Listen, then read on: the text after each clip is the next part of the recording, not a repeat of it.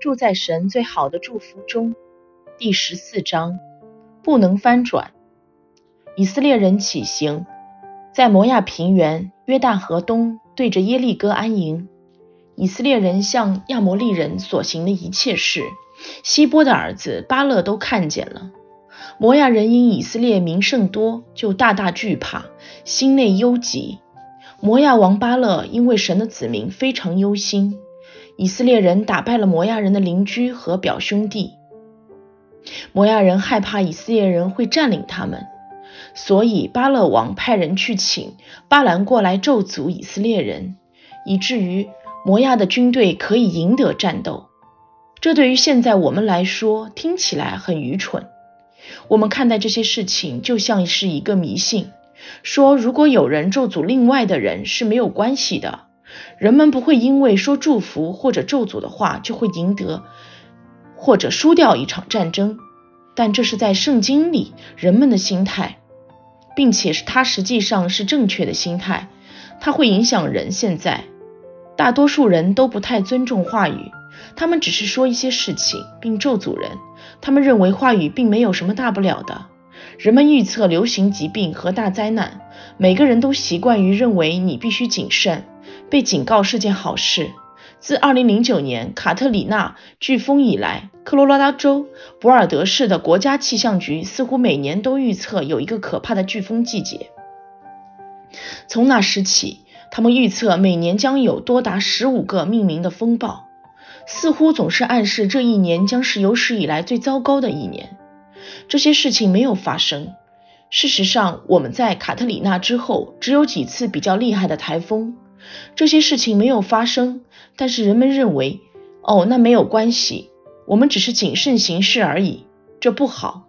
你知道保险费率是基于国家气象局的预测上升的吗？有些人因为这些预测失去保险，或者支付更多的保险费。我们只是接受他们。他们说的是诅咒诅，它影响人们。由于这些咒诅般的预言，人们已经破产了。这个让我想到英国，因为疯牛病所发生的事情。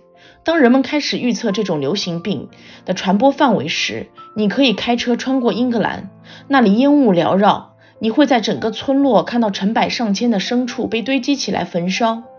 当他们开始屠杀他们所有的牲畜，人们会想，我们只是谨慎行事。这种想法让我认识到，人彻底破产了。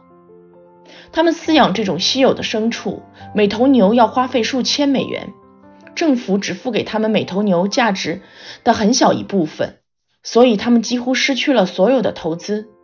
这种可怕的预测让人们失业，毁掉了他们的生活。所说的事情是不正确的。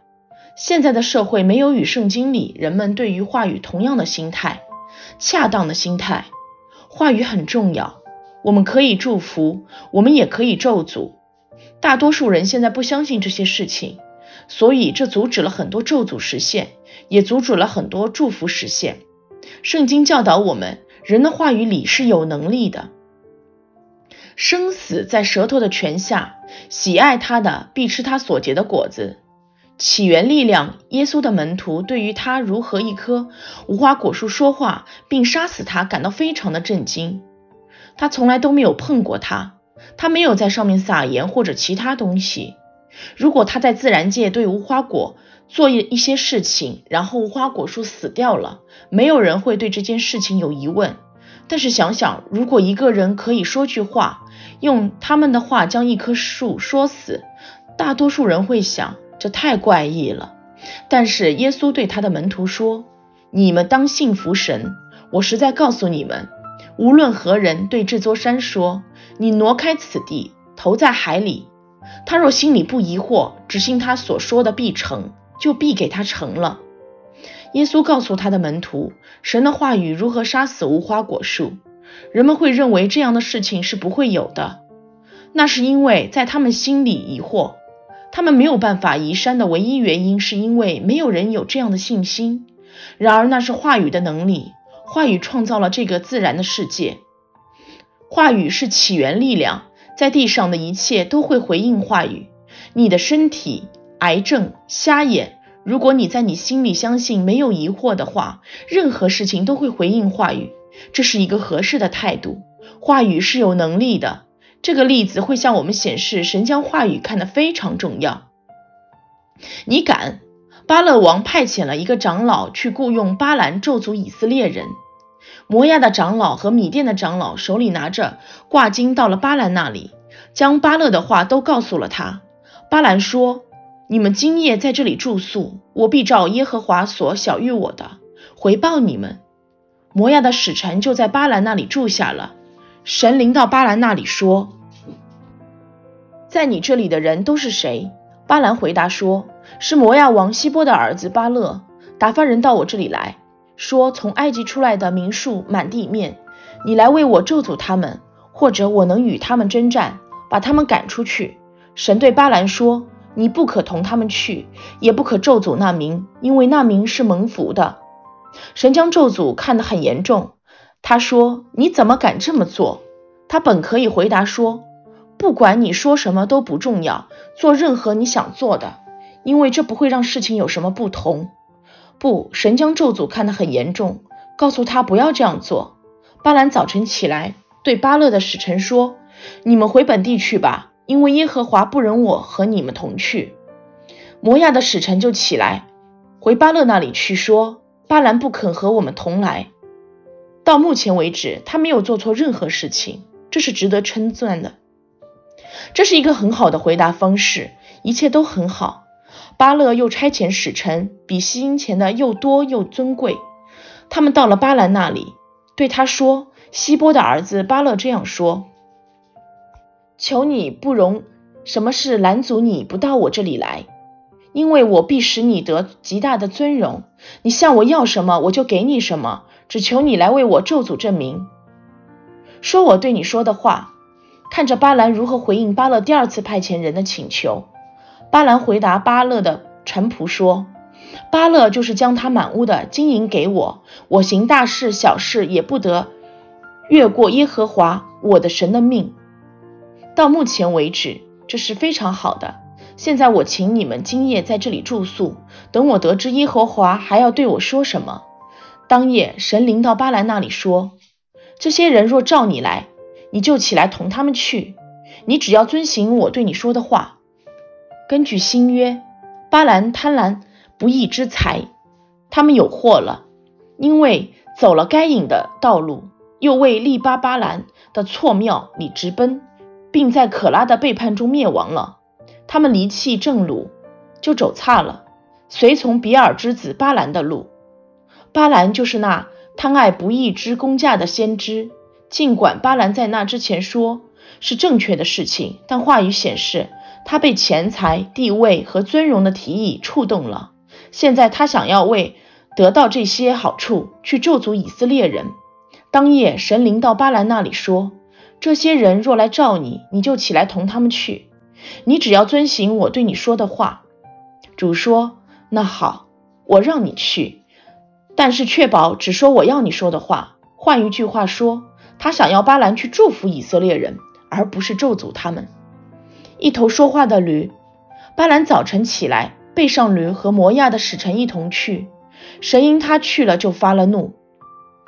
耶和华的使臣站在路上抵挡他，他骑着驴，有两个仆人跟随他。神之前告诉巴兰说，如果有人早上过来找他，他就可以去，因为这儿没有提到那些人招呼他。我相信，当巴兰看到神愿意让他去，他就去了。很显然，他倾向于咒诅以色列人。他的想法是：我可以应付得来，所以他没有等那个人来叫他。他开始变得任性了。他贪爱不爱不义之财，这让神很生气。巴兰没有遵从他的引导，神认为这可能会导致咒诅他的子民。神因他去了，就发了怒。耶和华的使者站在路上抵挡他。他骑着驴，有两个仆人跟随他。驴看见耶和华的使者站在路上，手里拔出刀来，就从路上跨进田间。巴兰便打驴，要叫他回转上路。耶和华的使者就站在葡萄园的窄路上，这边有墙，那边也有墙。驴看见耶和华的使者，就贴靠墙，将巴兰的脚挤伤了。巴兰又打驴，耶和华的使者又往前去，站在狭窄之处，左右都没有转折的地方。驴看见耶和华的使者，就卧在巴兰底下。巴兰发怒，又杖打驴。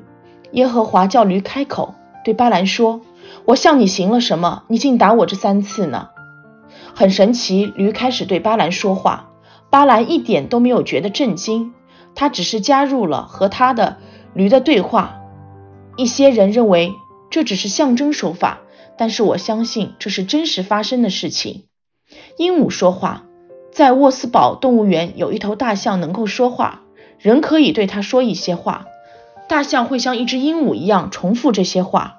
我相信所有动物最开始都是能说话的。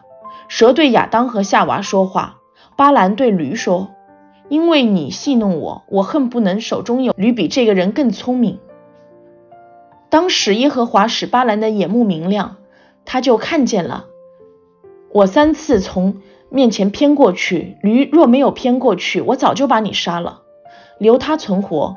巴兰对耶和华的使者说：“我有罪了，我不知道你站在路上阻挡我。你若不喜欢我去。”我就转回去。耶和华的使者对巴兰说：“你同这些人去吧，你只要说我对你说的话。”于是巴兰同着巴勒的使臣去了。最后巴兰投降说：“如果这使你不高兴，我不去了。”但是主说：“好吧，你可以去，但是确保你只说我对你说的话。”当巴兰到达以后，巴勒王问他：“当我第一次派人去找你时，你为什么不过来？”巴兰说：“我已经到你这里来了，现在我岂能擅自说什么？神将什么话传给我，我就说什么。”巴勒将巴兰带到一个山的高处，巴兰可以看到整个以色列，包含他们的畜群和牲畜都展现在他面前。那有数百万的以色列人。巴勒建立了七个祭坛，巴兰在每一个上面都献了祭，然后巴兰去祷告。当他回去，他开始祝福以色列，而不是咒诅他们。巴勒非常气愤，他说：“我将你带到这里来咒诅我的敌人，而你反而祝福他们。问题肯定是你看到这么多人，你被他们人数的多少震惊到了。我带你到另外一个地方去，只能看到一部分他们。”巴勒把他带到另一个地方，建立了另外七个祭坛，又献了七个祭。巴兰去祷告，再一次回来。然后他又给以色列人强有力的祝福。巴兰就提诗歌说：“巴勒，你起来听，希波的儿子，你听我言。神非人，必不至说谎；也非人子，必不至后悔。他说话岂不照着行呢？他发言岂不要成就呢？这很有能力。你应该领受这段经文，把它放在某个显眼的地方，记住它，并以此为生。”如果神说话，那一定会成就。他不是人，他不会说谎，他不会后悔。如果神说了什么恩惠，就一定会成就。这是我们所有人都需要对神有同样的心态。注意巴兰接下来所说的话：“我奉命祝福，神也曾赐福，此事我不能翻转。”这个人以很强的话语能力而闻名。他所祝福的就备受祝福，他所咒诅的就备受咒诅，不能翻转神的祝福。他那个时代最伟大的预言家承认，我没办法翻转神的祝福。这对于我们今天意味着什么？一旦我们领受神的祝福，在撒旦国度没有任何东西或者任何人，包括魔鬼他自己，能够阻止他。神已经祝福我们，敌人不能翻转他。